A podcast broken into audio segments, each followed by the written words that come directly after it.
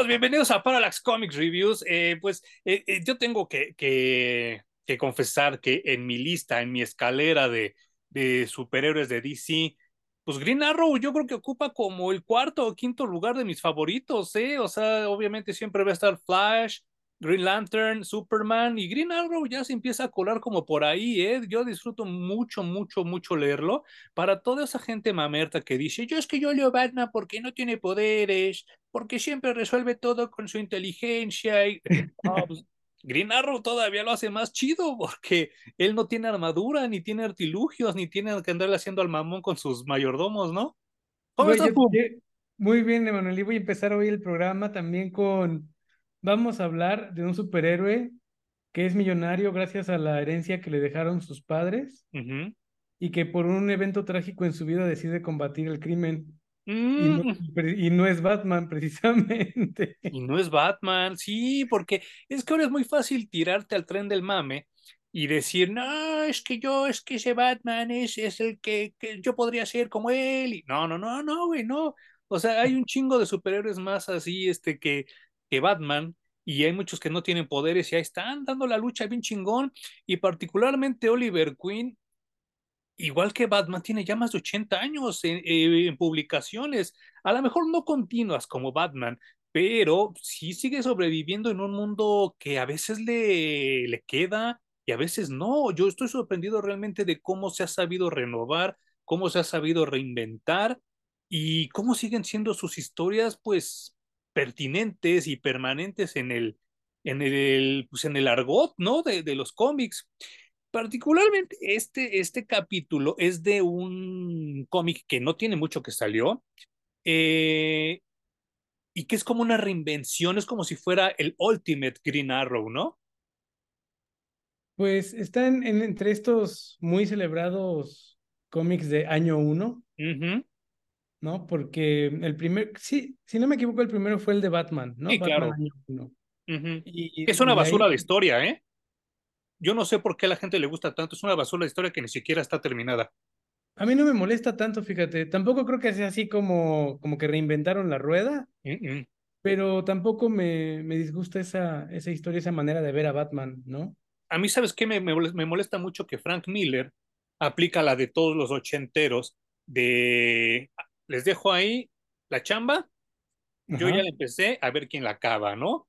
Y entonces deja inconcluso el pedo de que, de que el comisionado Gordon iba a tener un hijo varón en vez de mm. tener a Bárbara, deja inconcluso lo de los Falconi, deja inconcluso lo de Gatúbela, y entonces fue así de, ay, yo ya les escribí cinco números, ustedes acábenla como puedan, ¿no? Y tuvieron que pasar casi 35 años para que, si no me equivoco, Tom King y Mazzucchelli lo terminaran en Black Mirror, lo cual se me hace una pendejada, porque creo que Black Mirror es mucho mejor que Año Uno, en mi opinión, ¿eh? Sí, sí han, eh, pues bueno, obviamente las cosas van mejorando conforme avanzamos en las décadas, ¿no?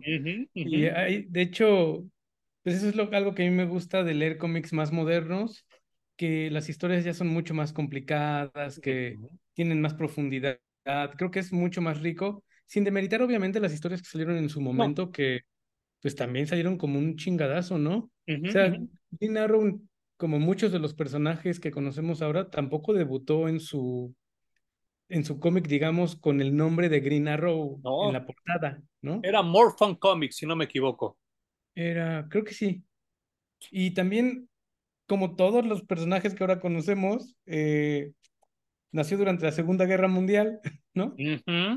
Sí, previo, previo, 1941 está muy loco. O sea, mientras en, las, en, el mundo había guerra, en Estados Unidos salían superhéroes. Está muy cagado eso. Es que bueno, si nos vamos al contexto histórico, eh, Estados Unidos en el 39 tuvo una crisis económica fuertísima, muy, muy cabrona y causada obviamente por la Primera Guerra Mundial.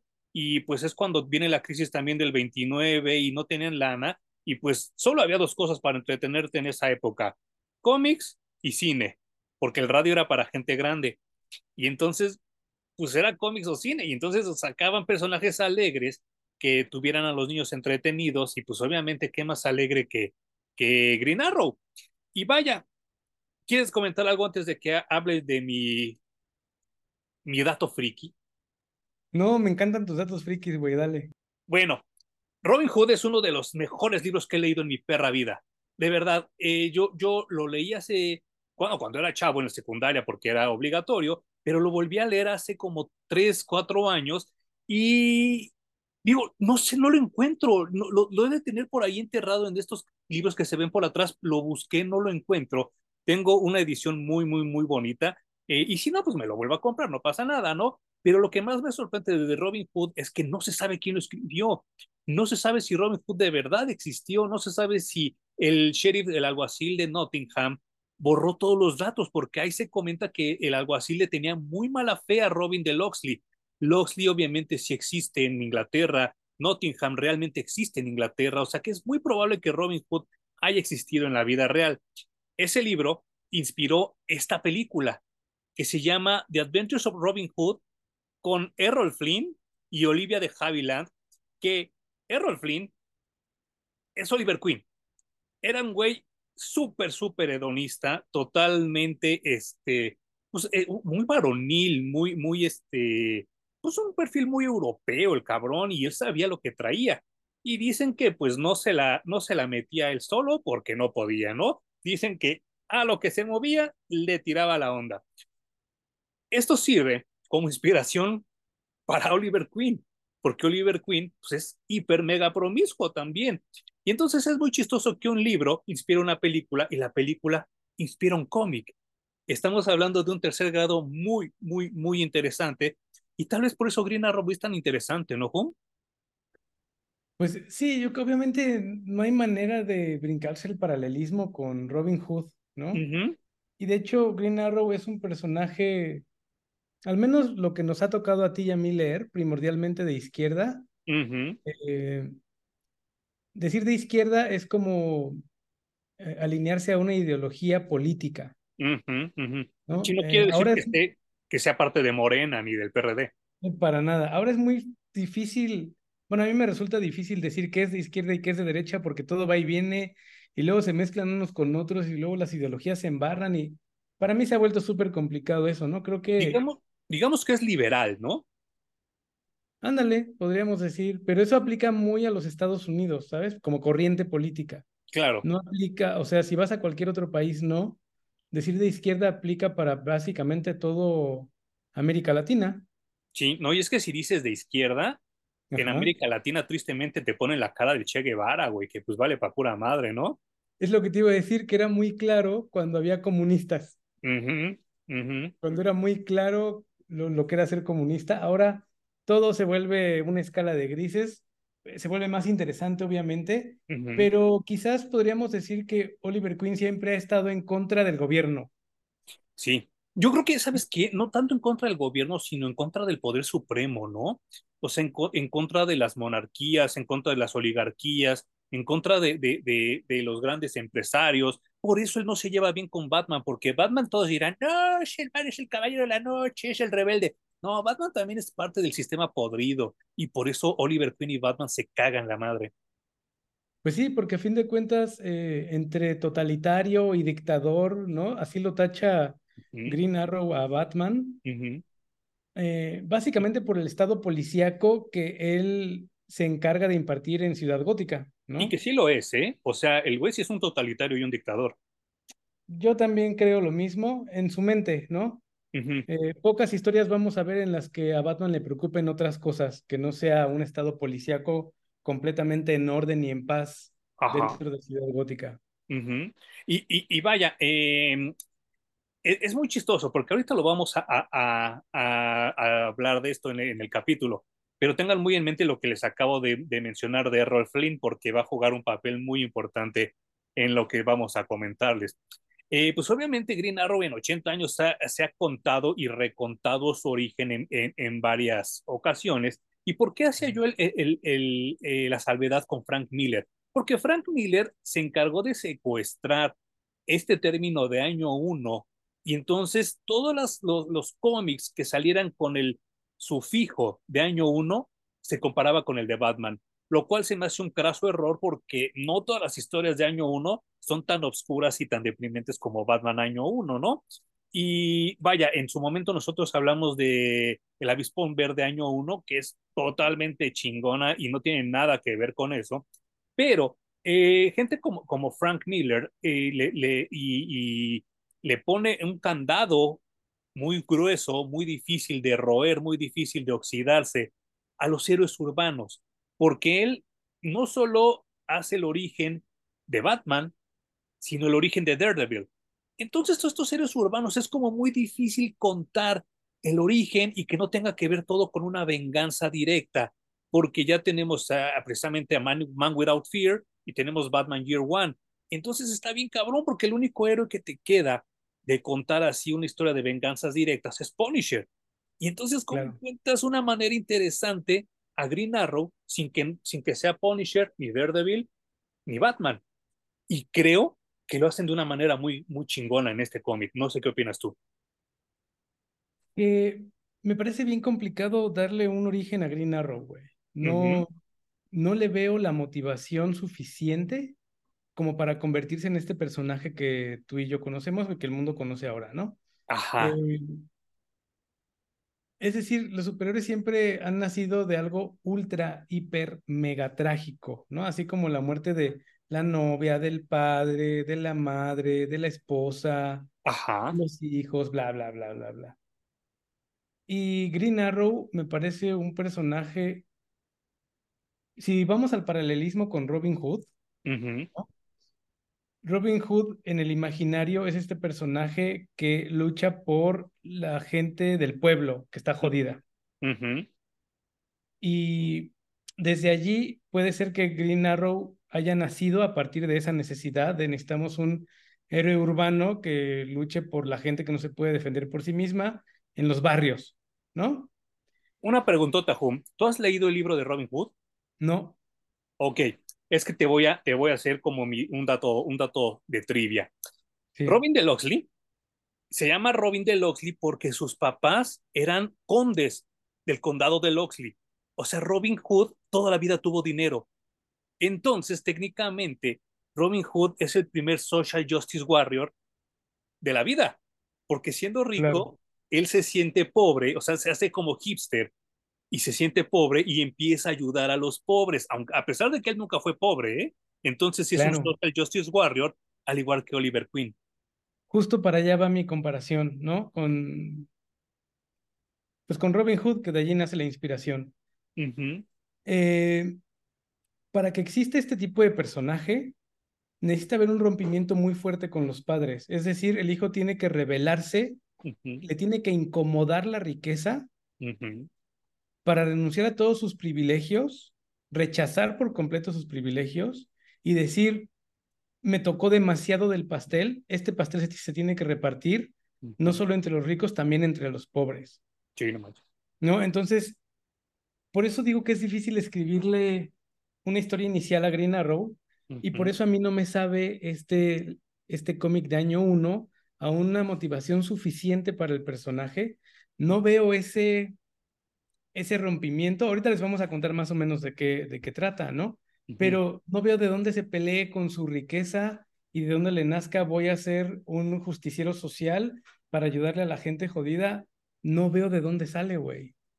No lo había pensado y tienes mucha, mucha razón, ¿eh? No con eso quiero decir que no lo disfruté, ¿eh? Yo claro, me gustó claro. mucho y me lo aventé en una sola sentada, ¿eh? Después de, después de haber consumido cosas como Constantine y todo eso, este me lo aventé en una sentada. No, mames, que... está súper light, está, está bonito porque se digiere rápido, uh -huh. se lee como tú dices, así de corrido y además fluye muy bien, güey, no, no hay ningún momento en el que digas, ah, chinga, chinga, chinga, esto me hace ruido, ¿no? Uh -huh, y solamente, o sea, mi único punto, tampoco me quiero que me vean como se está quejando y no le gustó nada y tírenlo a la basura. Uh -huh. Solo digo que es muy complicado escribirle a Oliver Queen una historia de inicio como año uno. Si, si, si nos remontáramos al origen primordial de 1941, donde solamente sucede que él se queda varado en la isla y aprende arquería, ¿te quedarías tú con ese origen? No, tampoco, güey. Es que me parece que le dan un, un origen muy simplista, uh -huh. sin preocuparse por la psicología del personaje.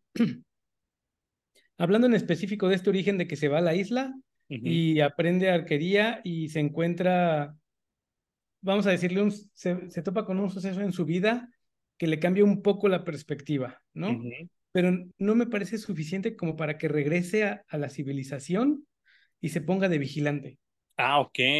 Ahora, entre este origen y el otro origen, el de la serie de Arrow, ¿qué te parece?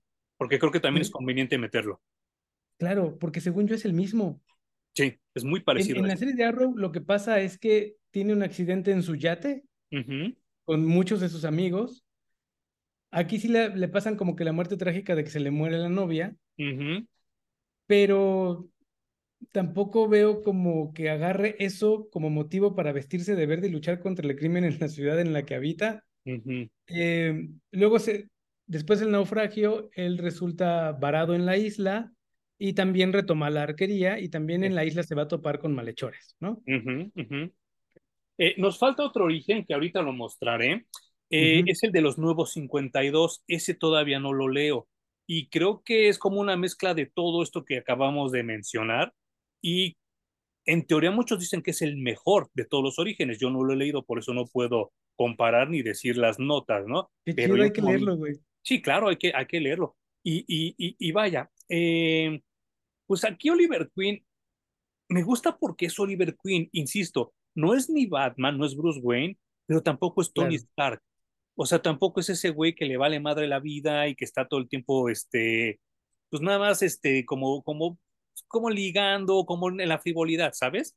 Un hedonista, güey, o sea. Ajá, ajá, Sí, creo que, creo que Oliver Queen está en el justo medio de entre esos dos personajes, entre Tony Stark y entre Bruce Wayne, y creo que le hace mucho bien al personaje, porque originalmente Green Arrow era de esos personajes que, pues sí, tenía sus, flechitas con un guante de box y hacía bromas y todo el tiempo estaba feliz y contento porque Robin Hood así era. Robin Hood en el libro, él, él, pues está contento, él es un muy buen líder, él sabe hacia dónde atacar, hacia dónde ir, hacia dónde este, robar para darle a los pobres. Y todo el tiempo por eso se llaman The Merry Adventures of, Robin Hood, las aventuras alegres de Robin Hood. Entonces también ponerlo en un contexto, un, perdón, en un contexto oscuro sería como muy sobrado y sería otra vez Daredevil. Y por eso como que creo que está bien encuadrado eh, tanto el guion como visualmente, porque a pesar de que el dibujante, sobre todo el portadista, es como muy oscuro, no usa colores oscuros, ¿sabes? Utiliza, no, utiliza mucho sombras duras, ¿no? Sombras duras, gracias. Eso es lo que necesitaba decir. Em, el artista se llama Jock. Ajá, es como su seudónimo, ¿no? Exactamente. Pues es, es, como su, su nombre pues sí, de artista, ¿no? Los actores también se ponen un, un sobrenombre y los ilustradores también de pronto les da por, por inventarse uno. Y ha pasado, o sea, Jock ha pasado por principalmente Batman, ¿no? Pero ha pasado por un chingo de cómics. Sí. Eh, digamos que es de esos ya experimentados. Entonces se nota mucho en, en la narrativa dentro del cómic que leímos. Cuando empecé, hay un forward que escribe Brian K. Vaughan. Ajá. Y eso me daba muchas esperanzas, así decía, no mames, ¿qué voy a leer? Porque el güey lo recomienda un chingo. Yo leí Why the Last Man completito, leí Saga hasta donde se quedó, no lo he retomado, a pesar de que ya salieron nuevos números. Ambos me gustaron mucho, mucho, mucho, mucho. Entonces dije, güey, esto va a estar increíble. Andy Deagle es el que escribió Why. ¿Cómo, cómo? Eh, eh, el que escribió Why the Last Man es el que escribe Arrow o el que escribió el, prefacio. El prefacio. Ah, ok, ok, ok. También, también escribió Saga, el güey que escribió el prefacio. Mm. Yo a este Andy Deagle, la verdad es que no lo, no lo ubico. Yo tampoco lo topo, ¿eh? Es básicamente lo único que he leído de él, o sea, lo primero, obviamente. Pero que, que viniera con esa recomendación, me emocionó mucho y la recomendación hacía hincapié, mucho hincapié en las primeras páginas. Y hay un spread page en donde se ve prácticamente solo nieve con dos personajes, ¿no? Sí, no manches.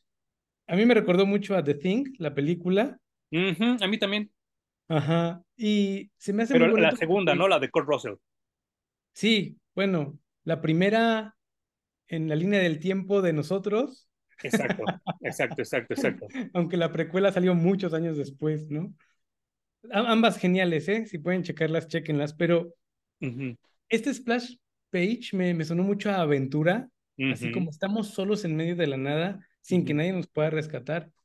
Y me gusta mucho este Oliver Queen porque está en la búsqueda, güey, siente que algo, algo le falta en su vida y está buscando por todos lados, se contrata, digamos, un coach, asesor, acompañante, amigo, que se la sabe de todas, todas y le ayuda a la sobrevivencia en los lugares en donde se mete en el mundo. Entonces, con su cuate, digamos que se acompaña para ir descubriéndose a sí mismo y buscando la cosa esa que él dice que le falta para sentir su vida completa. Eso me gustó mucho. Y, vaya, eh, en recientes años, sobre todo en esta sociedad post-COVID, eh, si ustedes se dan una vuelta por Coyoacán, aquí en la Ciudad de México, por el centro de la Ciudad de México o por las zonas, la zona rosa de la Ciudad de México, van a encontrar el chingo de extranjeros mal vestidos, o sea, en chanclas, en guaraches, este, con ropa rota, pero que en realidad tienen el chingo de dinero. Muy hipsters, muy, muy falsos, muy este, como de esa gente que, que se siente pobre, pero realmente no son pobres y vienen aquí a hacer precisamente esto que estaba haciendo Oliver Queen en las montañas. Ellos vienen a sentir la emoción de la Ciudad de México, ¿no? Algunos regresan, algunos no. y mi recomendación siempre a la gente extranjera cuando viene a México les digo, mira, mi ciudad la quiero mucho, es muy bonita, pero también tenle mucho cuidado porque está cabrón vivir aquí, ¿no? Y así yo me imaginé a Oliver Queen en ese momento. Yo dije, este güey necesita algo sentir algo, sentir como esos madrazos, sentir esta, esa adrenalina, porque pues realmente todo lo demás ya lo tiene, ¿no? Tiene dinero, tiene mujeres, tiene todo el alcohol que quiere, y entonces eso como que no le alimenta, ¿no? No lo deja lo suficiente. Que fíjate que desde, desde allí, según yo, viene la ruptura de alguien que nace con dinero. Ya lo tienes todo, güey. No te tienes que esforzar por nada. y digamos que el que toma conciencia o se pelea un poquito con eso, no toma conciencia, se pelea con eso, es porque, a ver, me tengo que incomodar, güey. Como ser humano, la experiencia de ser humano es que hay que vivir incómodos porque nos gusta luchar por las cosas, nos gusta que nos cuesten trabajo. Sí, claro. Si no nos cuesta absolutamente nada, al final no nos sabe, no nos sabe rico, güey. Bueno, es, que sabes que, Home, estoy pensando en eso que estás diciendo en el momento que tú lo estás diciendo. Eso lo dices tú, eso lo digo yo, pero tú y yo en ese aspecto somos muy similares, ¿eh? O sea, siempre nos han gustado los retos, siempre nos han gustado en todo, ¿eh? Llámese videojuegos, llámese conseguir cómics, llámese conseguir colecciones y este, yo creo que hasta en parejas, ¿no? Hay gente que no. Hay gente que le gusta lo fácil y lo inmediato, ¿eh? Sí, sí, sí puede ser. Pero según yo, para ser humanos que nos sintamos, digamos, plenos, contentos con lo que hacemos, nos tiene que costar trabajo, güey. Sí, claro. Entonces, si desde allí Green Arrow rompe eso de voy en contra de la riqueza, de lo, de lo que estamos acomodados y la chingada, justo se incomodan defendiendo al jodido, ¿no? Y en este caso a Oliver Queen no le pasa, no existe ese rompimiento porque no están sus padres, está solo él, ¿no? Entonces, ¿contra quién rompe? Claro tiene que buscarse una figura autoritaria, paternalista, contra la que ir. Mm. Porque si no, ¿desde dónde viene su motor interno? ¿Sabes? Creo que eso es lo que está buscando. ¿Dónde me encuentro un reto que me cueste trabajo? Pero el güey se contrata a alguien para que lo acompañe, que se la sabe de todas. Y justo cuando está en esta parte del hielo, dice, bueno, pues ya me güey. Aquí no lo encontré. Voy a llamarle al helicóptero para que venga por nosotros. Chinga tu madre. Sí, sí, sí. Pero es que realmente esa, esa banda vive así, güey. O sea, es que, es que vuelve a lo mismo. Eh, está muy bonito venir a la Ciudad de México, ir al Zócalo, ir a, ir a las pirámides, ir a Xochimilco, pero vivir aquí es otro pedo, güey. O sea, sí, sí, sí está muy cabrón la vida aquí. Y yo lo veo porque si ustedes eh, ah, pues andan por ahí, precisamente por las zonas que acabo de mencionar. Particularmente hay una calle, no me acuerdo si es Praga, que está también por zona rosa. Desde donde empieza el Museo de Cera hasta Insurgentes, plagado, plagado de haitianos que ya no se saben cómo regresar a su país, porque aquí en México nadie les dio trabajo, porque nadie les dio la oportunidad de, de vivir en este país, y entonces está bien cabrón vivir. Pero si Ese sí es un reto en la vida, güey. Salirte de tu país a ver qué pedo. Sí, no manches. Y, y, y, y mira, hay otra gente, los europeos, los canadienses, los norteamericanos, que un día se aburren y dicen, ah, pues ya tomo mi vuelo y me voy, tal cual como lo hizo Oliver Queen aquí. Sí, son experiencias de vida muy distintas, güey. Eh, pues hay, hay gente rica que sí se expone, digamos, a, pues no sé, a las inclemencias de la naturaleza como unos locos, güey. Eh, yo he visto casos documentales, ¿no? Básicamente, o videos en YouTube, eh, historias que he leído de jóvenes que nacen con mucho dinero y, se agarran de mochilazo y se van caminando o agarrando ray, o sea, sin gastar dinero, ¿no? A visitar toda América Latina. Y regresan tres años después completamente iluminados, güey, y obviamente utilizando su dinero para llevárselo allá y organizar que haya agua o, modernizar. No sé qué chingo, o sea, como que dicen, más allá de tener dinero y de generarlo, voy a ocuparlo para ayudar. Ahora, hay un lado opuesto. ¿Te acuerdas de la película de, de Dogville? De Lars von Trier? ¿De cuál, cuál? Dogville, con Nicole ah, Sí, sí, sí, sí, sí pues pasa totalmente lo opuesto, ¿no? Ella también como que se disfraza de pobre y al final, pues, ¿cuál pobre, no? Era hija de un gángster. No, bueno, es que pinche Lars von Trier, güey, es... Si no la han visto, perdón, ya, ya les hice el spoiler, pero se chingan por ser ignorantes. ¡Uh! pero bueno, eh, pues la historia continúa y, y, es muy chistoso porque, pues también en una manera muy...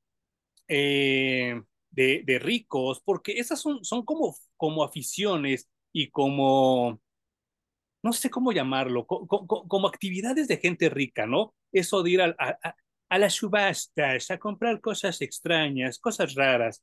Y entonces, particularmente, están subastando el arco que usó Errol Flynn, precisamente en esta película que les mostré yo, el de las aventuras de Robin Hood. Y entonces, pues Oliver Queen dice que esa película pues le causó mucha felicidad cuando él era chiquito y cuando era joven y que pues sí, él se ha inspirado mucho en esa película y empieza a pujar a lo pendejo por ese arco, ¿no? Al final lo gana, pero yo, yo, yo he estado tratando de, de, de, de checar por qué cuando se hace la puja tapan el póster de la película, porque sí tienen el póster original atrás, ahí en el cómic, pero no sé si Warner no tenga los derechos, no sé si no tenga como el permiso de usarlos, se me hizo súper raro, pero Oliver Queen se gana ese arco y creo que eso, en el momento dices, qué pendejada, pero después decimos, qué chido que lo hizo, ¿no? Porque el arco básicamente lo conecta con un momento en su vida en el que se esforzó por aprender algo, güey. ¿No? Y justo está viviendo el momento de la búsqueda de que algo le signifique en la vida se topa con esa subasta y dice, esto es para mí, güey, ¿no?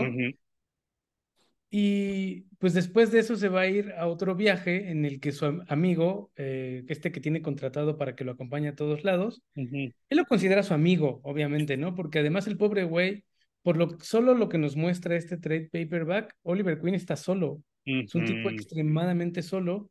El único contacto humano cercano que tiene es este cuate que lo acompaña a todos lados. Y este güey en, su calidad de amigo le dice, oye, hay un negocio muy bueno en Japón, hay que ponerle no sé cuántos millones, no, se, no puede ser transferencia, tenemos que llegar con el efectivo porque el negocio está así, así, así, entonces confía en mí, si, si crees que vale la pena, pues invertimos, ¿no? Entonces le dice Oliver Queen, pues sí, sí puede ser, se avienta, el pedo es que al final él decide acompañar a su amigo en el viaje. Porque el amigo pretendía, dame el dinero, yo me voy a Japón, lo invertimos y ya te reporto, ¿no? Y Oliver Queen le dice, no, pues yo te acompaño, güey, ¿no? Vámonos en el bote. De, última, de último momento le dice, me voy contigo.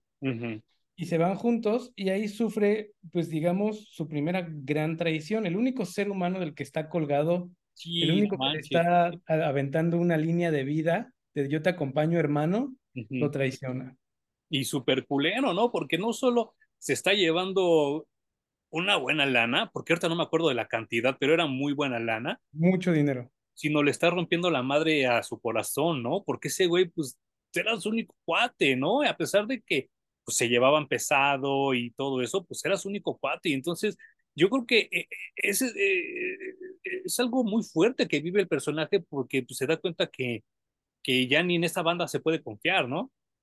En nadie, o sea, con este ser humano que se va de su vida, Oliver Queen queda completamente solo. Y al, al güey, al amigo, la verdad es que le duele un poquito la conciencia. Le llega su angelito a decirle, no te pases de culero, güey. Sí, no manches. Entonces, eh, no quiere, yo creo que cargar en su conciencia con la muerte de Oliver Queen, porque con todo este tiempo parece que se encariñó con él. Y lo único que atina a hacer es dejar que el mar se encargue. Sí, lo deja inconsciente y lo avienta por la borda y dice, está inconsciente y cayó en el agua, yo ya no lo maté, aterrizó bien en el agua, ya si no puede respirar y se ahoga ya es su pedo, ¿no? Ahora, algo que me gusta mucho, mucho, mucho de lo que hizo Andy Deagle es que él no se toca el corazón con las razas. Él, obviamente este güey que traiciona a Oliver Queen es británico, pero trabaja para una señora, una mujer de China. Eso se llama en el 2023 tener pantalones, porque ahora resulta que ya no puedes poner a nadie de ninguna otra raza que sea malo. O sea, si no es blanco, no puede ser malo, ¿no? Ya los negros no pueden ser malos, ya los chinos no pueden ser malos, ya los árabes no pueden ser malos. Entonces este güey se agarra muy bien los pantalones y pone una villana china. Y no solo es villana china, sino le dan el sobrenombre, el apellido de White. Se llama China White, como una china blanca, lo cual me parece genial. Está buenísimo. A mí no me quedó claro si era china. O sea, ¿en algún momento dicen que es china? ¿O solo por el nombre infieres que es china? Yo infiero que es china y porque su nombre real, ahorita te lo busco, me suena a chino, ¿eh? Claro, porque el negocio era en Japón, ¿no? Ajá, ajá. Entonces a mí nunca me quedó claro si era, o sea, tengo esa disyuntiva, si era japonesa o era china, pero no importa, vayámonos con que es asiática. Y como dices, que haya una villana asiática, a mí me gustó mucho. No es el típico, o sea, no metió un colombiano, vaya, ¿no? Exacto, exacto. No metió, no metió un colombiano y ya no es la, ya no es el empresario blanco que tiene sus torres ahí en Nueva York. O sea, este, esto ya está súper gastado, ¿no? Se llama. de cuenta, tira varios estereotipos. ¿Cómo se llama? Se llama Chien Na Wai, que me suena totalmente a chino. Sí, totalmente a chino, estoy de acuerdo. Entonces dice, no va a ser hombre, no va a ser blanco, no va a ser gringo, no va a ser eh, el típico traficante de droga, va a ser una morra, ¿no? Eh, eso también se me hizo una muy, muy buena idea. Eh, cuando Oliver Queen llega a la isla, hay un momento en el que hay un cuadrito de, pues no es diálogo, ¿cómo le llamas a estos cuadros que no son de diálogos, que son de narrador? las cartelas, ¿no? Supongo. En español son, cartelas, ajá. Está hablando el narrador. Sí, sí, y dice que Oliver Queen se despierta después de haber naufragado, ya está jodidísimo en la playa a donde llegó. Sí, no manches. Y dice que se da cuenta de que no hay nadie que lo vaya a extrañar. Nadie sabe que está allí. Sí, no manches. Y nadie lo va a extrañar, güey. Nadie se va a preguntar, ¿de dónde está Oliver Queen? Está bien culero eso, güey, porque yo me pongo a pensar en gente que tiene muchísimo dinero o que tuvo mucho dinero y que se murió sola en su cuarto, como la doña, ¿no? Con María Félix, que también le, le encantaba el escándalo y le encantaba llamar la atención, y de repente un día se fue a dormir y se murió. Y la única que se enteró fue su sirvienta al día siguiente cuando la fue a, a despertar, ¿no? Eso está de Pasa también en Alemania, güey. En Alemania se dan cuenta de que alguien está muerto por el olor a podrido, ¿no? Mm. Así de, oigan, ese departamento ya huele muy mal.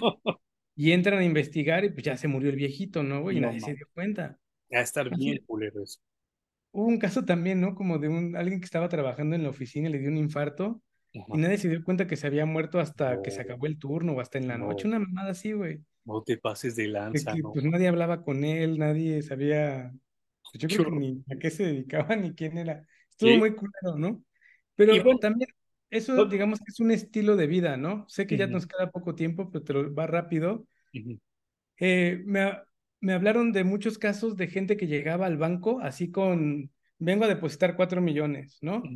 Y es gente que vive del campo, que tiene una camionetita jodida de hace 15 años o 10 años y que ya tiene lo, lo, suficiente, sabe vivir con lo suficiente, no importa que tenga 40 millones en el banco, no es ostentoso, sigue viviendo como vivía cuando estaba jodido, porque el dinero no es algo que le preocupe gastarlo en comodidades, ¿no?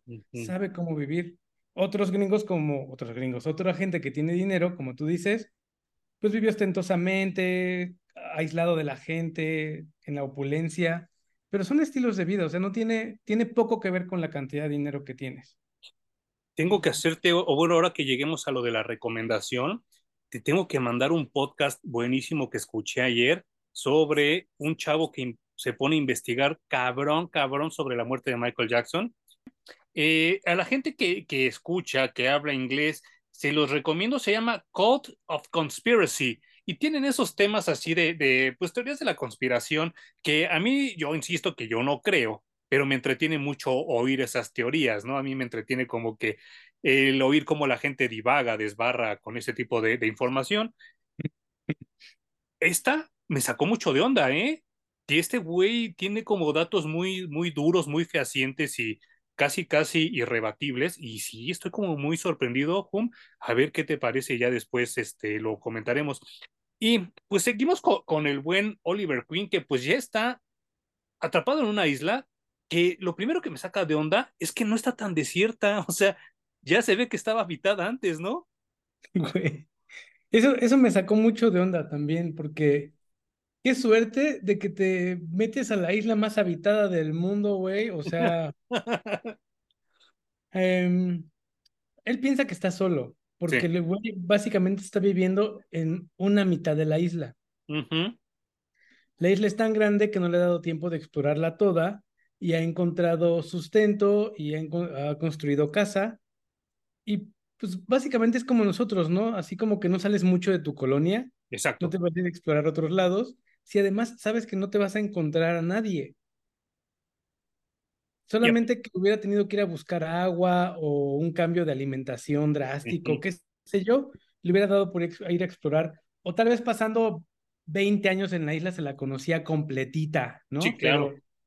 Resulta que pasa poco tiempo pues aprendiendo a cazar con lo que tiene a la mano, que básicamente es el arco que había comprado antes. No, el primero es uno que él como que se encuentra. Exacto, es en el bote, que está súper hechizo y súper feo porque está como hasta chueco. Sí, lo hace con partes del bote, justamente. Ajá, ajá, ajá. Tienes toda la razón. Y sus palos están hechos con bambú, por eso las flechas son verdes, ¿no? Y eso, no, sí, sí, sí, tienes razón. Lo hace con una cosa que encuentra dentro del bote, hagan de cuenta una parte del motor que es flexible, pero que al, mismo tiempo es dura. y ya de ahí se pone a, cazar cosas y de ahí saca su sustento.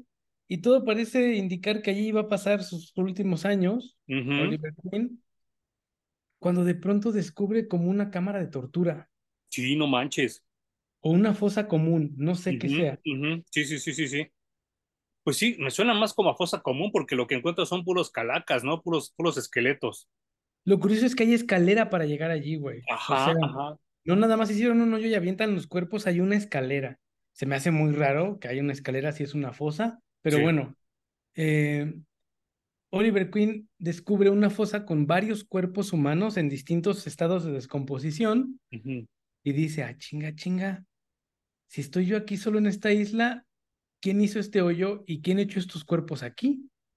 Y, y eso, eso es como el primer, el primer raspón, pero creo que lo más gacho es cuando se entera, cuando descubre que pues esa isla está hecha expreso para sembrar, cultivar y distribuir amapola, ¿no? Sí, porque, güey, está muy cagado porque va a derribar un avión que viene hacia la isla. Eh, y, que cree que lo va a rescatar, ¿no? Sí, él piensa que va hasta avienta señales para que lo rescaten, pero ni más, entonces termina derribando el avión y cuando va justo a investigar a dónde chingados cayó ese avión, descubre que hay unos sembradíos inmensos de amapolas y descubre una mujer embarazada nativa de la isla. Y ahí es cuando empieza bueno, no sé si para mí un poquito la decadencia del trade paperback o donde explota el misterio, porque el cabrón no solo tiene la muy buena suerte de estar en una isla habitada, después de naufragar, también tiene la suerte de que venga a visitarlo su amigo que lo traicionó, cabrón. Sí, no manches. Yo también, ¿eh? eh em, ¿cómo, decirlo? Sí, como, como bien dices, aquí empieza como un declive, empieza como una manera descendente de contar la historia, porque deja de ser una historia como Náufrago de Tom Hanks y se convierte en Lost, la serie está horrible de J.J. Abrams. y sí pierde un poco el sabor de lo que yo tenía en mente para Green Arrow.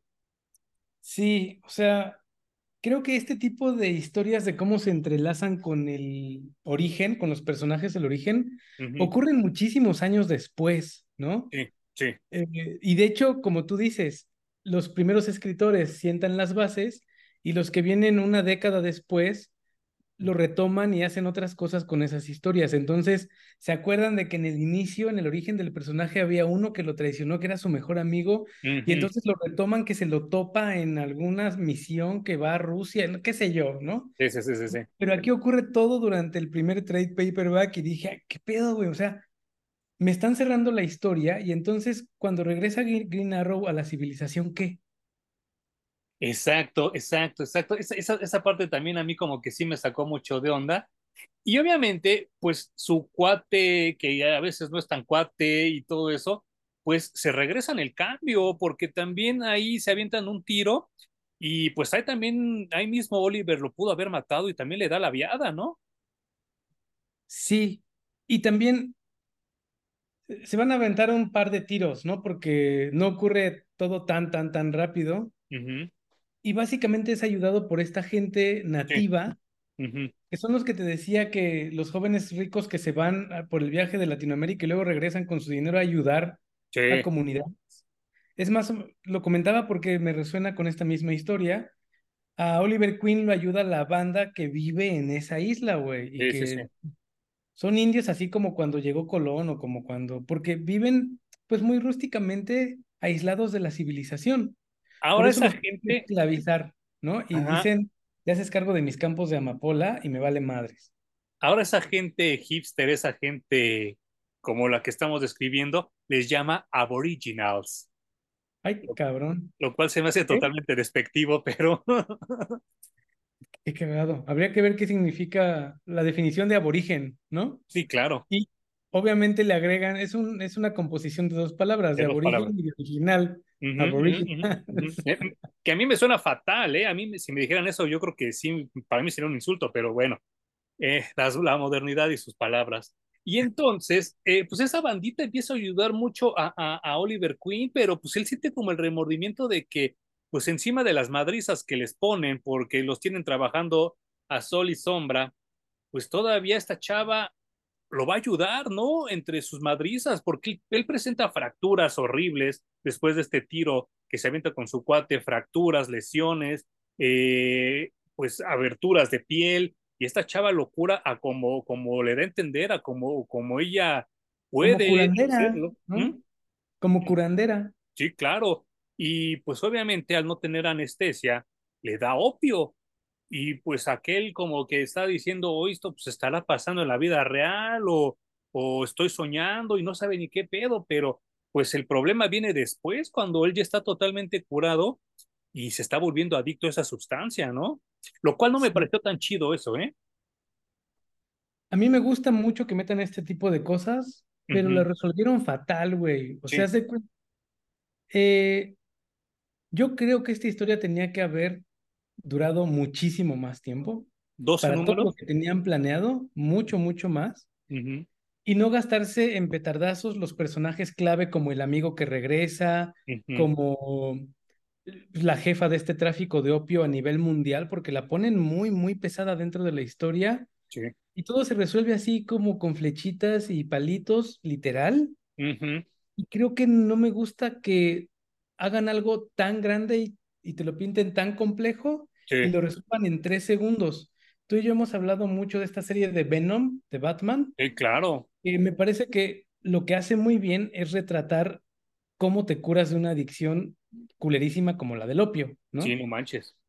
Y aquí a Oliver Queen le pasan como que tres días encima y con agüita y dice, ya, estoy chingón. No solo estoy chingón, sale a batirse con los narcotra no, no, no, los traficantes de opio más grandes del mundo y se los chinga. Sí, no manches, esto me pareció también muy malo. Me pareció, como tú dices, resuelto al chilazo, al vapor. Y, y, y, sí, como que. Eh. Y aparte, lo, lo, que, lo que también se me, me, se me hizo bastante ridículo y eso yo no sé cómo se le pasó al guion, cómo se le pasó, digo, al guionista y cómo se le pasó sobre todo al editor. Ahora Ajá. resulta que todos los que llegan a esa isla conocían a Oliver Queen. Porque todos los que lo ven, ah, Oliver Queen, no, te voy a matar. Todos lo reconocen, todos. Claro. Y de hecho, ah, esto también fue importante porque como usa flechas verdes, uh -huh. se volvió como una leyenda entre los nativos. ¿Una leyenda de qué? No tengo idea, porque los nativos solo encontraban flechas verdes de vez en cuando. Uh -huh, uh -huh. Y luego resulta que es una leyenda porque los ayudó a pelear contra la gente que los tenía, pues, opresos. Sí, claro. ¿no?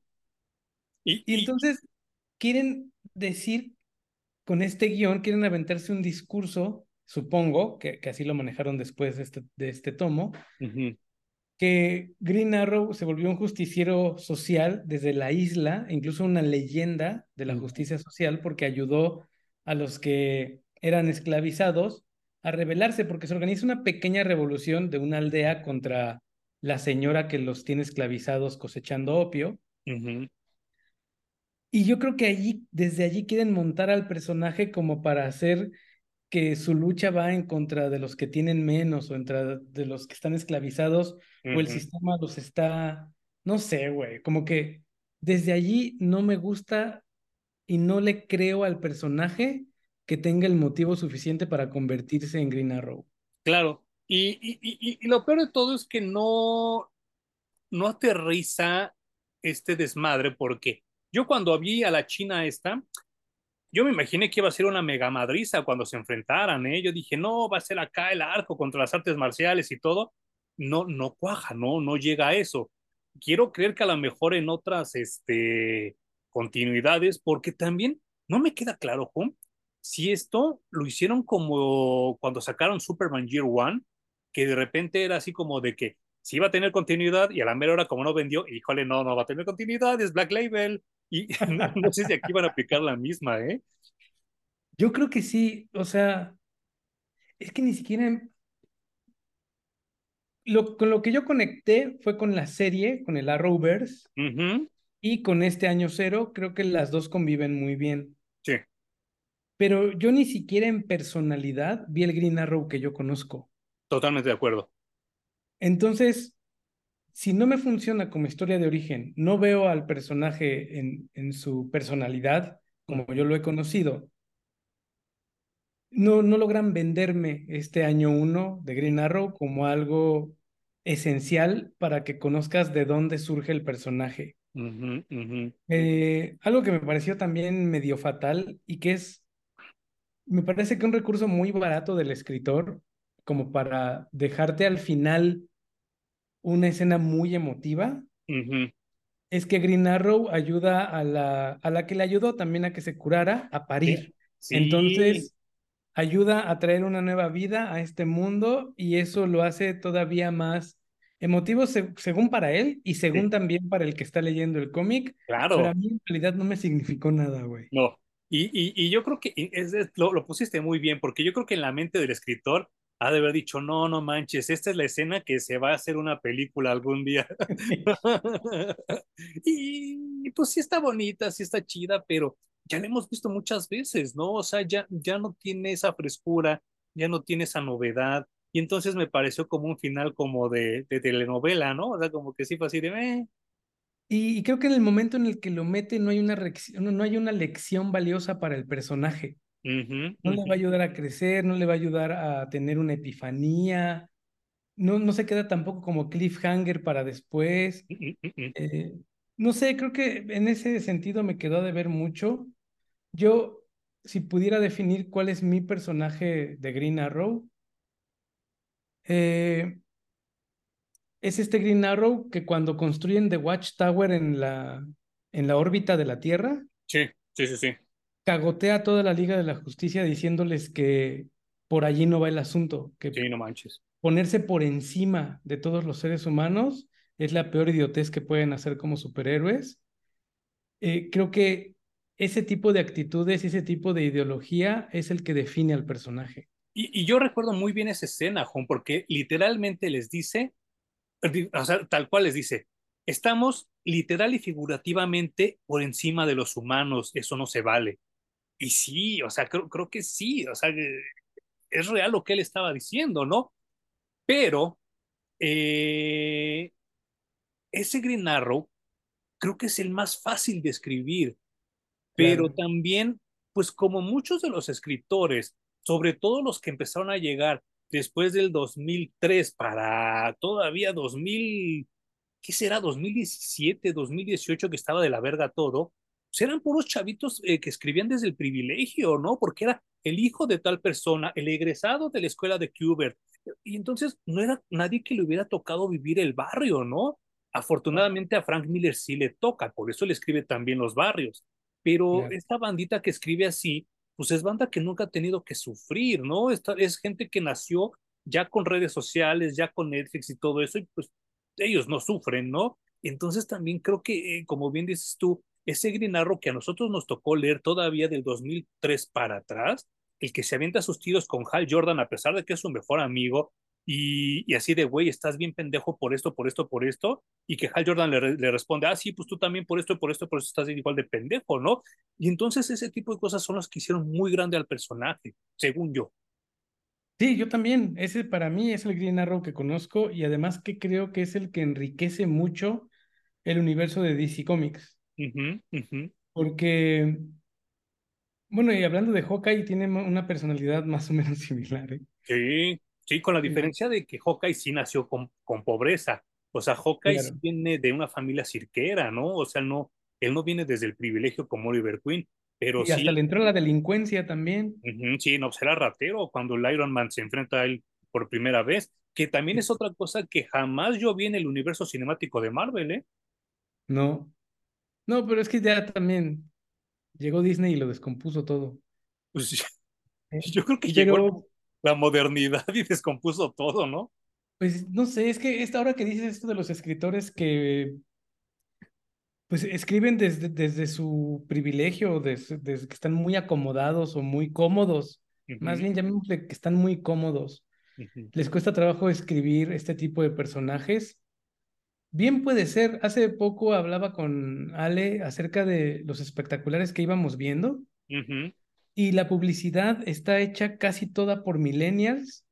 Y Ale le atinó muy bien a decir, pues es que para ellos todo es un meme. Entonces veo incluso publicidad de, de, automóviles de gama alta, o sea, que cuestan mucho dinero, hechos precisamente como si fueran un meme. Y yo digo, ¿neta? Bueno, pero es que también hay que aclarar otra cosa para la gente que nos está escuchando y o viendo en los videos. La pareja de Hum, Ale, también es diseñadora gráfica. Y entonces también su, su, su, ojo que tiene va muy enfocado a la publicidad porque Hum y Ale son muy buenos para eso. O sea, ellos dos son como muy buenos diseñadores y muy buenos este, para analizar ese tipo de cosas. Yo he perdido un poco ese ojo porque ya no me dedico tanto al diseño, me dedico más a la fotografía y entonces yo veo las, las cosas de una manera muy diferente a ellos dos. Pero esto que dice Ale tiene toda la razón porque, eh, pues sí, ya, ya la publicidad ahora son memazos. Ya el 80% de la publicidad en México, ya sea en televisión, impresa o digital, son chistes. Ahora ya todo tiene que ser chistín. Y entonces yo digo, ¿qué pedo? Pues ¿dónde, ¿dónde están las clases que tomaron en la universidad, no? Y algo muy, que me parecía muy bonito es que cuando hacías publicidad tenías que hacer pues un estudio y conocer a quién le estás vendiendo y, pensar cómo le vas a vender, ¿no? Eh, este detalle, por ejemplo, de que las publicidades de cosas que cuestan muchísimo dinero, la gente que sale en esos comerciales no ve a la cámara, si no le habla a la cámara, es mejor. Si sale de espaldas, es mejor. Si sale, eh, si salen paisajes, que no puedas reconocer, pero que sean preciosos y perfectos, también es mejor, porque esa es un ideal. Lo que estás viendo es algo que crees que puedes alcanzar, pero nunca vas a llegar, ¿no? Te están vendiendo solamente una idea. Convertir ese tipo de cosas que a mí me parecen muy sublimes en memes, digo, güey, o sea, es parte de la cultura y de... Ya es la generación de los millennials haciendo publicidad. Le acabas de dar muy cabrón a ese pedo porque eh, creo que tiene que ver mucho con el nivel cultural. Eh, yo yo lo, lo, he comentado en otras ocasiones que yo me gusta mucho ver las luchas de la WWE y cuando las veo en vivo las sintonizo por internet y entonces ahí veo comerciales, publicidad de Estados Unidos, muy diferentes a la de México, ¿eh? Aquí siempre es o la canción o el chistín, ¿no? No, allá se hacen producciones bien cabronas, ¿no? De vestuarios, de maquillaje, de escenografía, de todo. Y el diseño gráfico allá en Estados Unidos está siete veces más adelantado que, que aquí en México. Le comentaba yo a Po en el video que acabamos de hacer de, de muñecos de peluche y figuras publicitarias, que una de las cosas que a mí me emocionaba de estudiar diseño gráfico cuando yo era chico era que yo decía, no mames, es que yo de grande voy a hacer ositos bimbos, voy a hacer al chocotorro, a Twinkie y todo ese desmadre. Yo quería dibujar eso.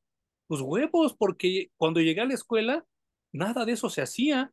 Y ahora con estas estupideces que está haciendo la Secretaría de Salud aquí en México, ya los muñequitos ya no existen, ya son prohibidos ya está súper mal, quitándonos trabajo a mucha gente que nos gusta hacer eso, ¿no?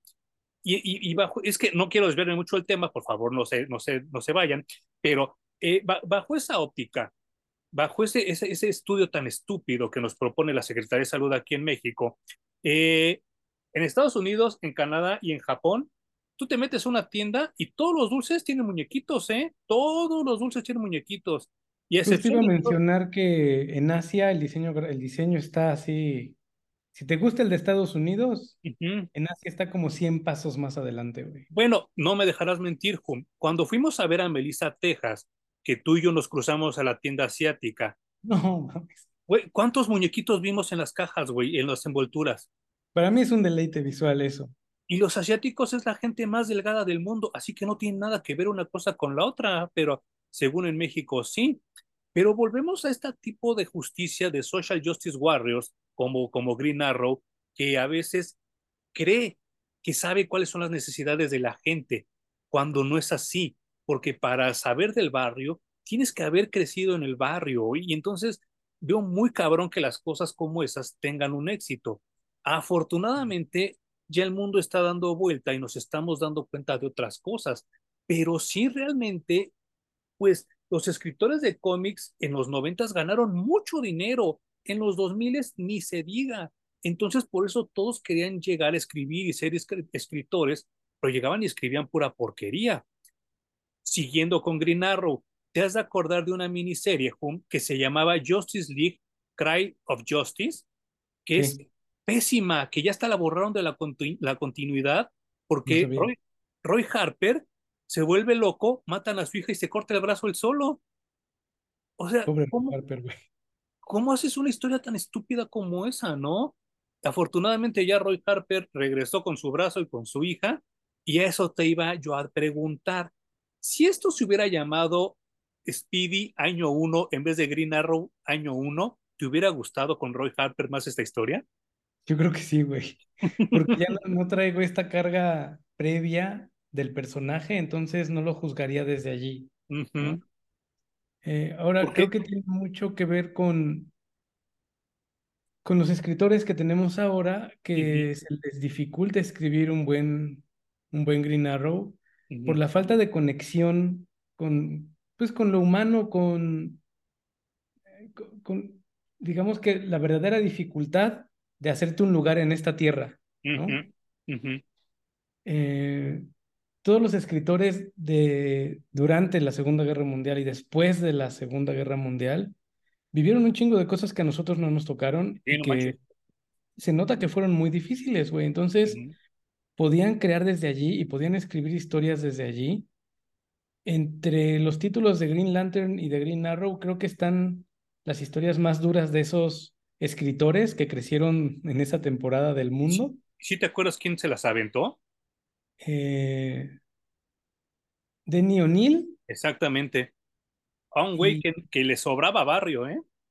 No, ¿cómo no, güey? Y le sobraba talento para escribir. O sea, Denny O'Neill influenció a prácticamente toda la generación de escritores que tenemos ahorita, güey.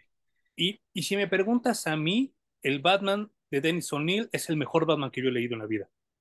Porque es el que realmente se aterriza. Es que es justamente, es un güey, Green Arrow es un güey que aterriza a la gente que tiene a su alrededor.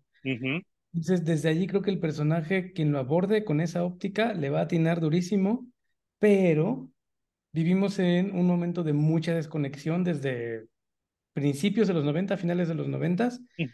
Apenas escucho que se habla en serio esta idea de desconectarse, de cerrar todas tus redes sociales, de dejar el teléfono así de no me voy a conectar en tres días. Si quieren algo, llámenme. O sea, si suena mi teléfono como antes de voy a, levantar los auriculares y voy a contestar, ahí sí, ahí sí hay comunicación, pero nada de que mensajitos o mándame un tweet o no, no, la chingada, ¿no? Hasta ahora estoy escuchando ese tipo de plática real de desconexión y no sé si sea solo por el tipo de burbuja en el que me he estado metiendo estos últimos años o sea real como un movimiento del mundo entero que dice, ya, güey, desconectémonos de la sobreinformación y la sobreestimulación. Y creo que desde ahí se pueden generar historias mucho más interesantes, ¿no? O sea, yo no me imagino, por ejemplo, tú y yo, así que un día digamos, vamos a vivir de la tierra, vamos a sembrar. No mames, güey. Le sufriríamos muy cabrón. No, muy cabrón, muy cabrón. Eh, y, y, no porque seamos fresitas ni, ni, ni comodinos, ni mucho menos sino que simplemente ya estamos acostumbrados a otras cosas. Sí, sí, o sea, cada quien vive en su burbuja, ¿no? Eso me queda muy claro. Pero pocos escritores habrá ahorita que realmente sepan lo que es salir adelante de un lugar pobre o miserable y que necesites a alguien que luche por ti y mucho menos escribir a un Robin Hood o a un Green Arrow, ¿no? Como un verdadero justiciero social, porque ahora también el término de justiciero social se ha demeritado y se ha hecho una basura porque escribes en Twitter o escribes en Facebook o escribes en Instagram pensando que vas a hacer una gran diferencia y honestamente escribes pura pendejada. Eso, eso qué bueno que lo mencionas, porque, híjole, me acabo, me, acabo de encontrar unos threads de, de, bueno, no, no de la aplicación de threads, sino unos hilos de, de Facebook y de Twitter Opinando ahora con lo que acaba de suceder en la Comic Con, que lo comentaré ahorita ya en las, recomendaciones y las anti-recomendaciones. Eh, y eso va para la gente que nos escucha, que yo, yo quiero creer, quiero imaginar que si estás escuchando esto es porque eres una persona inteligente, que por lo menos acabaste la perra secundaria, ¿no? El hecho de que tengamos un teclado en nuestras manos, en nuestro teléfono, en nuestra visión periférica, no quiere decir que tengamos que comentar, que comentar en todos los putos posts que te aparecen en el Facebook. Hay gente que nada más ya se pone a comentar a lo pendejo y entonces dicen todavía más tonterías que los bots. Y entonces mejor escoge tus, tus pensamientos, ordénalos y si vale la pena lo que vas a decir, escribe. Si no, no escribas ni madres porque de verdad estamos tan saturados de gente que se hace los graciosos o el enojón o el que reclama de todo eso estamos saturados el Internet y yo, como bien ahorita dijiste, pum, ya me está dando mucha hueva leer esas cosas. Sí, o que te haces el experto. El ex ¿no? no, no, no, el experto en todo. Y no aportas nada, güey. O... También me caga mucho la gente que se enfoca en, haces un comentario y se te fue una C en vez de una S. Y ya, no importa si tu comentario fue de calidad o no. Lo importante es que te equivocaste en una letra. Claro, claro. No, no, no. Neta, eso es lo importante. En eso eh, vale la pena enfocarse. Pero esos pinches troles es la gente de nuestra edad hacia hace todavía 10, 15 años, ¿eh? O sea, hay mucho troll de esta generación de nosotros y, una, y unas dos generaciones atrás. Ya los morros ya ni siquiera se meten al Facebook a comentar pendejadas. Así que es todavía más triste que los rucos los pinches cuarentones, los cincuentones, se hagan los graciosos, se hagan los expertos, o el clásico, en mi tiempo era mejor. Qué hueva esa gente, ¿eh? No, terrible, güey. Eh, pues sí se ha demeritado mucho este título de justiciero social y creo que valdría mucho la pena retomarlo. Ahora creo que vale mucho la pena que vayamos a leer el Green Arrow de los nuevos 52. Sí, claro. Aquí está la portada para la gente que nos está viendo. Los que, no, los que no nos están viendo y nos están oyendo, dice Green Arrow New 52. Y yo creo que nos aventaremos ese después, porque a mí sí me queda como hambre más de, de, Green Arrow, ¿eh?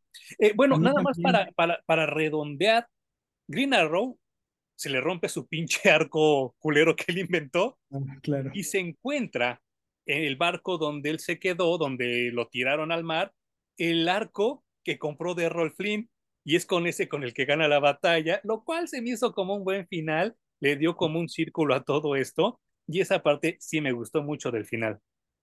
Sí, como ya hablamos, tiene cosas rescatables, pero, pero al final sí se nota que fue con prisa y que, pues no sé, no sé, como tú dices, tal vez problema del editor, ¿no? No tanto del escritor de, mejor termínalo así, termínalo rápido y luego ya nos seguimos con otra cosa, o con el miedo de vamos a ver si pega y lo seguimos. Si no pega, ya se quedó allí. Y que yo creo que no pegó. Yo creo que no. Porque tiene como cinco años que salió este, ¿no? Y no, yo no, yo no oigo. No, no hizo ruido. Hay que leer los nuevos 52. Y si ese nos queda de ver, nos regresamos a leer el de Denis O'Neill. Claro, o, o, sí, claro, sí, no, no, no, no, hay, muchas cosas buenas de, de, Green Arrow. Y vaya, este. ¿Tienes algo más que comentar o nos brincamos a lo que sucedió en la Comic Con? No sé qué sucedió en la Comic Con, así que brinquemos. Pues no sucedió nada.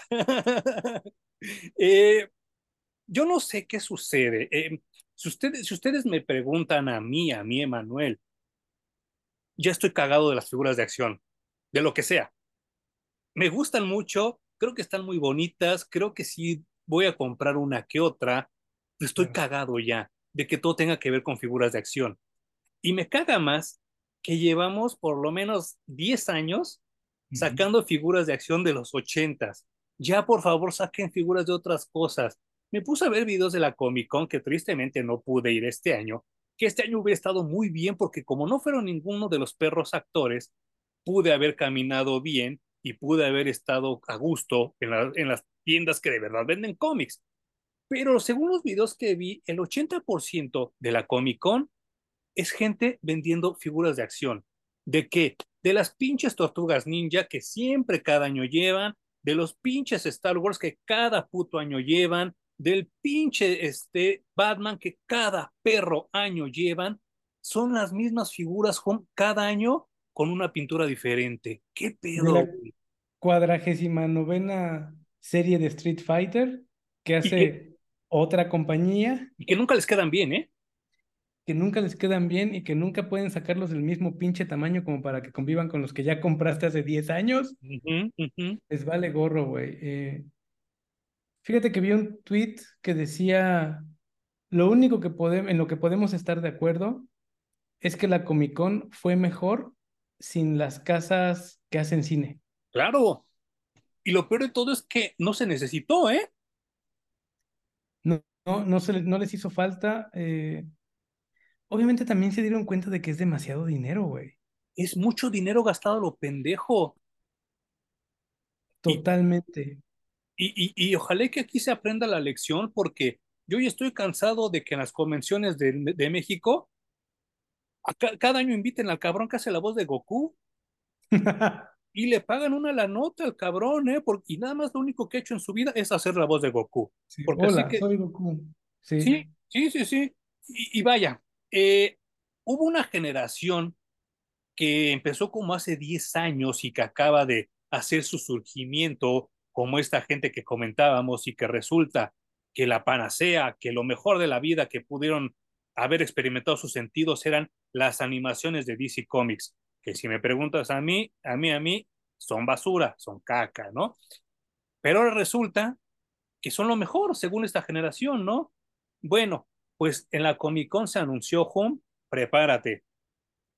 Dos historias, dos nada más dos nada más que se van a transmitir en animación, obviamente en HBO Max. Una, Watchmen. No mames. Güey, ya la tuvimos en película, ya la tuvimos en serie de live action. Ahora va la caricatura, güey. Chinguen a su madre, ya dejen ir los ochentas, por favor, güey. Qué pendejada, porque como decíamos, son los de nuestra misma edad que ya están tomando decisiones, pero que siguen metidos en ese trip de la nostalgia. Watchmen como novela gráfica me gusta mucho, me encanta, es una de las mejores historias contadas a través de un cómic. La película se me hace muy buena. La secuela que le hicieron como serie de televisión en HBO también me gustó mucho, mantiene la calidad. No me hace falta ver más Watchmen en la vida, güey. Tan, tan, güey, ya neta, güey, váyanse mucho a Ah, la ¿te acuerdas que lo intentaron con una miniserie que se llamaba El Botón? Sí, sí, sí, sí. Y Y después con luego, Doomsday Clock, ¿no? ándale, y después Doomsday Clock, Ujú, y resultó re mal. ujú. ¿Por qué no aprenden de sus errores, güey? Y como si esto fuera poco home, van a sacar una animación, no sé de dónde, de cuándo, ni por qué, ni cómo vaya a quedar, de Crisis en Tierras Infinitas. ¿Qué? Ay, no. Güey, estamos en el hoyo en cuestiones de la animación de DC Comics, que para muchos es El Padrino, que para muchos es Noches de una so- de- de- eh, cuentos de una noche de verano de Shakespeare. Y entonces digo, no mames, neta, para eso se gasta la lana Warner Brothers. Pues mejor no vayas, güey, mejor no, ya ahórrate esa lana. ¿Cuántas cosas por adaptar y, y seleccionas cosas que ya hicieron? Y, y ¿sabes qué es lo peor de todo? Yo sigo esperando que alguien recuerde, se le ocurra, hacer en animación Superman Time and Time Again, que es mi cómic favorito de Superman, güey. Nunca nadie lo ha hecho. Es que, güey, porque incluso si quieres hacer algo para vender y que haga dinero, ¿por qué no haces death metal? ¿No? Claro, sí, no manches. No, está, está muy loco, güey. No sé, no sé en dónde va a parar todo esto. Y, y ya ves que James Gunn nos mintió una vez más, porque él había prometido que se iba a hacer en animación la Supergirl de Tom King. Y ahí está, Ajá. diría Felipe Calderón, esa es otra más de tus mentiras, James Gunn. No, no sé qué va a pasar, güey. No sé cómo está el timetable de, de DC Comics en cuanto a películas. Sé que viene Blue Beetle, luego ya no sé qué va a pasar, como que hay un periodo de descanso y luego van a estrenar, lo primerito que van a estrenar que va a ser Superman. No, falta Aquaman 2 como en noviembre. Ok, pero la, de la temporada de James Gunn, la primerita va a ser Superman, ¿no? Según sí, 2025. O sea, obviamente nadie va a ir a ver Blue Beetle y No, nadie va a ir a ver Aquaman. Yo, si las llego a ver, las voy a ver en streaming. yo también. Lo primero que van a soltar va a ser Superman y de allí pende toda la industria cinematográfica de DC Comics. Y eso, Hum, eso, si se resuelve la huelga de, de pinches fresitas, escritores y actores, porque si no, chingó a su madre, ¿eh? El universo DC y el universo Marvel y el universo Star Wars por ahí, ¿eh? Pues es momento de consumirle más a los asiáticos, ¿no? Ah, justo eso va mi recomendación y antirecomendación de la semana. Pero nada más quiero comentar que lo predije, lo dije la semana pasada y ustedes se acordarán. Barbie, madre Oppenheimer en la taquilla, se los advertí, les dije que iba a pasar. Yo no fui a ver ninguna de las dos, pero les dije, nadie va a ir a ver a Christopher Nolan, se los advertí y se cumplió junto. Pues Creo que nada más eh, fuiste tú, ¿no? le, le dobló la taquilla. Ujú, O sea, básicamente, no importa la cifra. O sea, si les digo, Oppenheimer ganó 80 millones de dólares, Barbie hizo 160, ¿no? ujú, Así, eh, así están las matemáticas más o menos. ujú. que pues este universo que quería construir Zack Snyder, que nunca le salió, en parte por su incompetencia, en parte por la falta de apoyo de DC y en otra gran parte porque él solito se mete el pie al crear un universo de superhéroes, donde los superhéroes ni siquiera se llamaban por su nombre, pues nos traen, nos regalan, nos, nos ofrecen un personaje que era Green Arrow, pero que no era Green Arrow, simplemente se llamaba Arrow, porque le daba pena llamarse Green Arrow, como a Superman le daba pena decirse Superman en Man of Steel y a Batman decirse Batman en The Dark Knight. Y ya eventualmente hablaremos de esa serie que creo, según yo, en mi opinión, no sé qué opine Hum, creo que todo el Arrowverse es mucho mejor que el Snyderverse. sí, sin duda. Eh, dio mucho más, yo creo que dinero, de qué hablar, uh -huh. historias, personajes. Sí. Y respetó en mucho las personalidades de cada uno, ¿no? Muy cabrón, muy cabrón. Contrario a lo que hizo Zack Snyder. Y, y, y lo más chido es que, por ejemplo, eh, hizo que personajes como Flash, como Green Arrow, eh, que eran totalmente desconocidos hace 10, 15 años por la gente común y corriente, ahora ya la gente los ubica. Y eso está bien chido, porque eso era lo que realmente se quería hacer hace 20 años con X-Men, con Blade, con Spider-Man, que la gente comprara más cómics, no al revés. No es hacer cómics para que la gente vaya a ver más películas, era al revés, era lo que hacían las caricaturas en ese entonces y creo que Arrow lo logra muy bien. Bueno, gracias a Arrow, yo creo que tuvimos Supergirl sí. en la televisión y estoy casi seguro, podría apostar que en algo ayudó para que Tom King hiciera una miniserie después, que ahora están poniendo así como lo máximo y no, el blueprint para la película, ¿no? Uh -huh. No, y aparte estamos hablando de que la serie Supergirl se llamaba Supergirl, no se llamaba la última niña de Krypton, ni la chica de acero, o sea, está chido que tengan su nombre, ¿no? Está chido que Flash se llame Flash. Yo recuerdo cuando fue el crossover de tele de las Tierras Infinitas, que yo le enseñé a Hum que el Flash de Ezra Miller ni siquiera se llamaba el mismo Flash, es el Flash de Grant Gustin el que le dice, ¿tú también eres Flash? Y el otro le dice, ah, Flash, qué buen nombre, no mames, ¿no? O sea, desde ahí estaba jodido el universo de Zack Snyder, aunque muchos lo defiendan todavía. Juan, eh, platícanos de Barbie Heimer, Open Barbie, de todo lo que pasó en este fin de semana tan loco. Eh, quisiera conectarlo justo desde Flash. Uh -huh. Me dijo Ale algo bien bonito hoy, porque estábamos hablando justo de Oppenheimer. Uh -huh. eh, Oppenheimer, pues básicamente es, una película acerca de la creación de la bomba atómica y el dilema moral que esto representaba, pero está muy basada sobre la ciencia al respecto. ¿Qué descubrimientos científicos dieron pie a que la humanidad pudiera crear una bomba tan poderosa, ¿no? ¿Qué? Y entonces, no sé, algo le hizo clic allí a Ale que me dijo, me hubiera gustado mucho una película de Flash que fuera pura ciencia. Mm.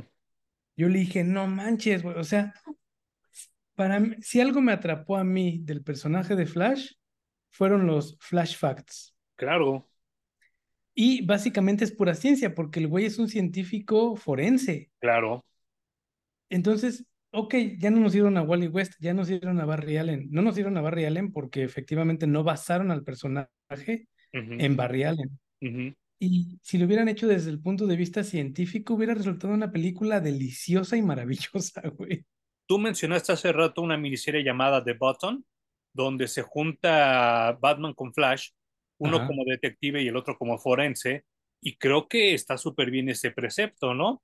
Eh, ah, pero no, aquí en la película el que es el chingón es Batman, porque él es el que explica la teoría de las cuerdas y de los multiversos, cuando Batman no tiene de científico nada, ¿no? Y después dicen a un científico como Barry Allen para explicar eso.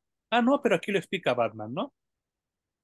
Entonces, bueno, visto desde esa óptica, Oppenheimer, creo que los primeros dos actos son súper buenos. Uh -huh. Pero justo cuando ya viene esta parte que es el tercer acto, como el cuestionamiento moral de haber creado y haber aplicado esa bomba, es cuando a mí la película ya me dejó de funcionar un poquito. Pero creo que vale mucho la pena Oppenheimer. Si yo pusiera en una balanza y me preguntaran, tengo un boleto de cine, veo Barbie o veo Oppenheimer, te diría, ve a ver Oppenheimer. Ok, aquí yo sí voy a, rebatir un poco lo que acabas de decir. Eh, yo estoy seguro que Oppenheimer, porque a toda la gente de Hollywood le encanta andarle chupando el chipotle a, a Christopher Nolan y a Christian Bale, yo estoy casi seguro que va a estar nominada. Así que probablemente la van a reestrenar en enero y en febrero para que la vayan a ver hasta con menos gente y más barata, ¿no? yo preferiría ir a ver Barbie y se lo comentaba yo a, a, Sandy Bell, la esposa de Poe, porque Barbie es un personaje histórico, tan histórico como Oppenheimer, pero con la diferencia es que en una voy a a divertirme y en Oppenheimer voy a ir a llorar y a aburrirme como en todas las películas de Nolan, ¿no? Así que yo creo que me voy a esperar a que esa salga nominada y ya que esté nominada, la voy a ir a ver a estos cines de arte donde la reestrenan o si no, pues me la aviento en, en streaming, ¿no? Eh, yo no quiero decir ni que Christian Bale sea mal actor, ni que Christopher Nolan sea un mal director, pero son muy aburridos los dos, muy aburridos. No transmiten nada en pantalla. Yo no quiero imaginarme si en Batman me aburrieron, que es un personaje que pues le tengo respeto, le tengo cierto cariño. O imagínate haciéndose los pinches serios por tres horas y media váyanse mucho a la chingada. A mí sí me gusta Christopher Nolan. A mí me gusta nada más Memento, ¿eh? Y Tantán. No manches. No, a mí sí me gusta. Tiene muchas, muchas de sus películas me gustan. Las que menos me gustan son las de Batman. Pero todo lo demás de Christopher Nolan me parece que son unas grandes, grandes películas. Pero creo que las definiste tú muy bien, porque creo que Inception es una gran película, pero que no acaban bien, por ejemplo. Y entonces es este, este asunto de que no, no sabe terminar las historias, Christopher Nolan, ¿no? Todo es así de, de que, híjole, y entonces acaba en que esto. Y entonces dices, güey, pues no mames, me cortaste todo el pinche orgasmo después de tres horas de andar arrastrando las cosas, ¿no? Ahora, eh, insisto que Margot Robbie se merece este éxito en taquilla porque la han traicionado muchas veces por otros lados, principalmente Warner DC. Eh, Ryan Gosling también, también se, lo, se lo merece y creo que el que le hayan preguntado en la premier por Marta Gareda y que no haya sabido ni quién es, no tiene precio, güey. Güey, ni te topo. Es lo mejor que pudo haber pasado en el año en cuestiones de entrevista. Dejen de ese fue, fue, el memazo, ¿no? De que vinieran a promocionar la película aquí en México. Gente que nos oye, por favor, dejen de ser mentirosos. Las mentiras siempre salen a flote, la verdad siempre se descubre. Y esta pobre chava ahorita va a ser la burla de aquí hasta no sé cuánto, como de pinche mentirosa no la van a bajar, ¿no? Sí.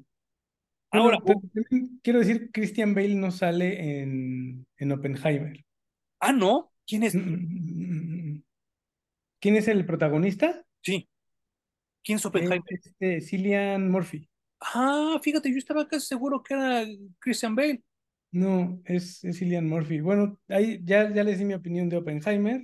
De Barbie igual no les voy a decir mucho. La fuimos a ver y cuando salimos, Ale y yo no supimos qué hacer con esa película.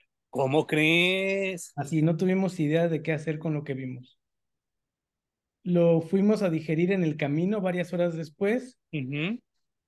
Ale hoy atinó a decirme, creo que por fin puedo decir que no es una buena película Barbie. Ok.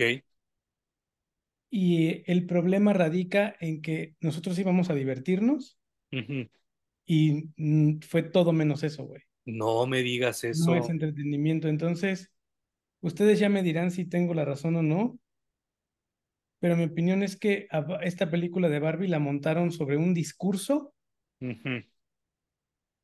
y cero propuesta. Entonces solo se ocupan en darte la parte de un discurso sin resolverte nada, sin darte un caminito, sin... Sentí que no me dieron nada, güey. Y obviamente prepárense porque hay Barbie transexual, Barbie, Barbie gay, eh, algo así como un Ken Gay. Y creo que está montada sobre todo ese discurso que está ahorita y se les olvidó que era entretenimiento puro, güey. Ok. Barbie a, mí, a mí se me hace un... Primero es un ícono de la historia de la humanidad. Totalmente de acuerdo. Así, un ícono del tamaño de Mickey Mouse, de Superman. De Goku. Eh, es más, quizás más grande porque hay más seres humanos que han tenido una Barbie en su vida que un muñequito de Superman en sus manos. Y oiganlo bien, como lo dije, un muñequito de Barbie en su vida y un muñequito de Superman en sus manos. ¿Cómo ha afectado Barbie a la humanidad? Creo que está hasta para escribir libros, güey. Sí, sí, sí, sí.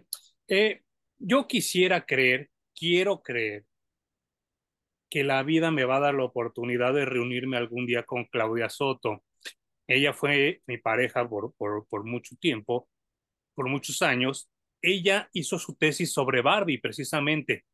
Y aquí, la, aquí la tengo todavía, ¿eh, Claudia? Si tú algún día ves este video o escuchas este podcast, aquí está todavía. Los que nos están oyendo no pueden ver, pero le estoy mostrando. Yo le ayudé con el diseño editorial y entonces, al hacer el diseño editorial, leí la historia de Barbie.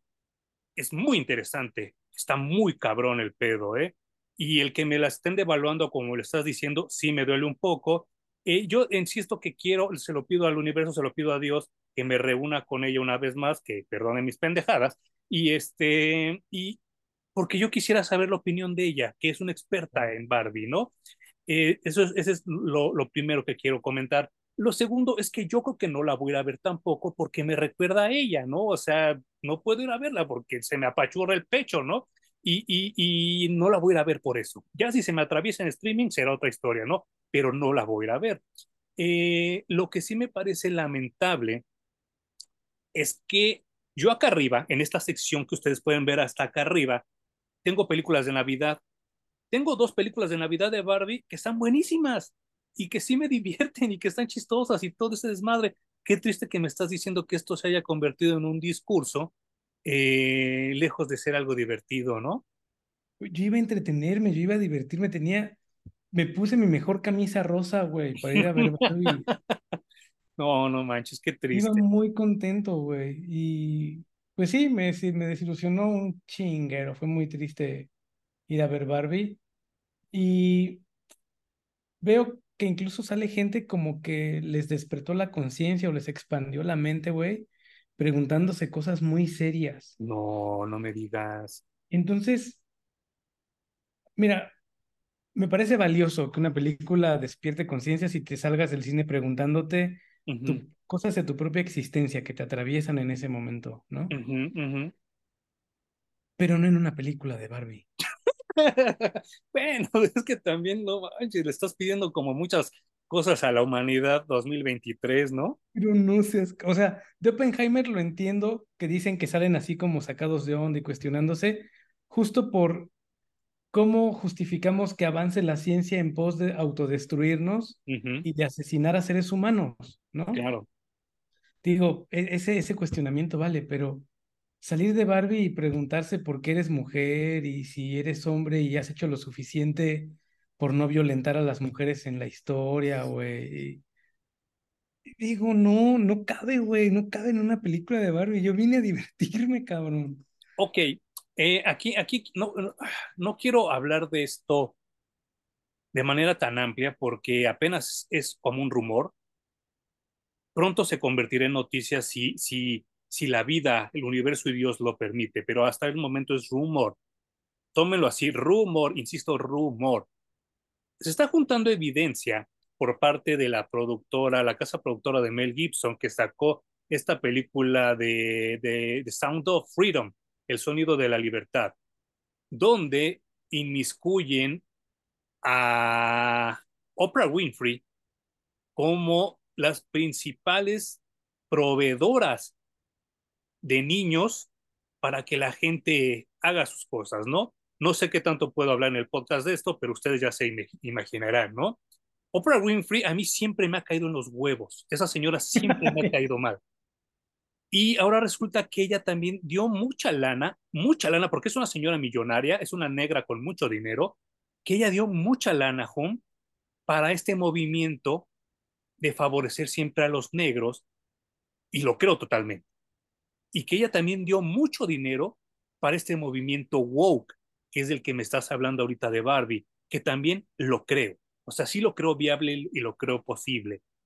Con lo que acaba de suceder la semana pasada en Amazon, Netflix, Disney y Warner, donde despidieron a cuatro negras que no supieron hacer su chamba, y con lo que me acabas de decir ahorita y con lo que estoy hablando de Oprah, a lo mejor esto ya es lo último del cine woke que vemos, ¿eh? afortunadamente. Yo creo que las, las, a las que despidieron hicieron muy bien su chamba, solo descubrieron que era una chamba que ya no tiene cabida, güey. O Y que no sea, vende. no, no, no, definitivamente no. Eh, sirvió como estrategia de marketing y vendió muchas cosas en el tiempo en el que funcionó, ujú, pero ya se dieron cuenta de que la cosa no va por allí. Yo estoy muy cansado de este discurso de que o son hombres, o son mujeres, o son LGBTQ, pero no podemos estar todos juntos, güey. Sí, no manches, ¿no? Este discurso de chinguemos a los hombres y seamos las que gobernemos todas mujeres. Y si eres O blanco es chinguemos a peor, las ¿no? mujeres y seamos solo hombres gobernando. O chinguémonos todos y seamos LGBTQ todos. Y, o sea, güey, estamos todos metidos en el mismo planeta, Sí, no manches. básicamente con las mismas necesidades.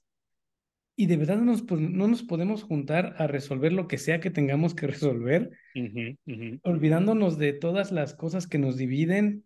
Ya estoy sonando como John Lennon, vale verga. No, no, no, cállate, cállate, no, comunismo no aquí no. manches. Pero ya, ya me harté, güey. O Sí, yo sea, también.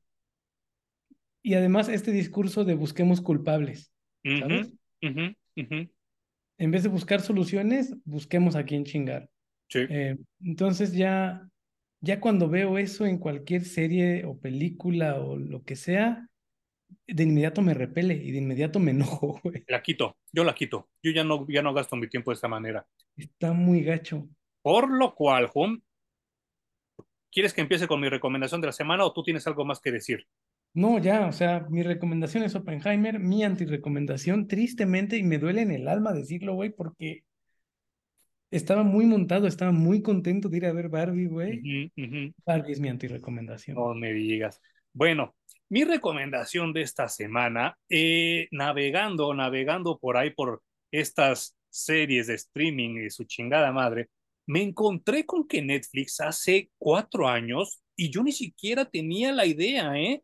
Hizo un Ujú. remake de Devilman, que es hecha, escrita por Gonagai, que si ustedes creen que Frank Miller es perverso, es depravado, está volado y es un transgresor, no, no tienen ni idea de lo que es Gonagai. Gonagai está loco, está enfermo de verdad. Y Tengo que decirte que Devilman Crybaby de Netflix es todavía más enferma que la que vimos tú y yo en los noventas.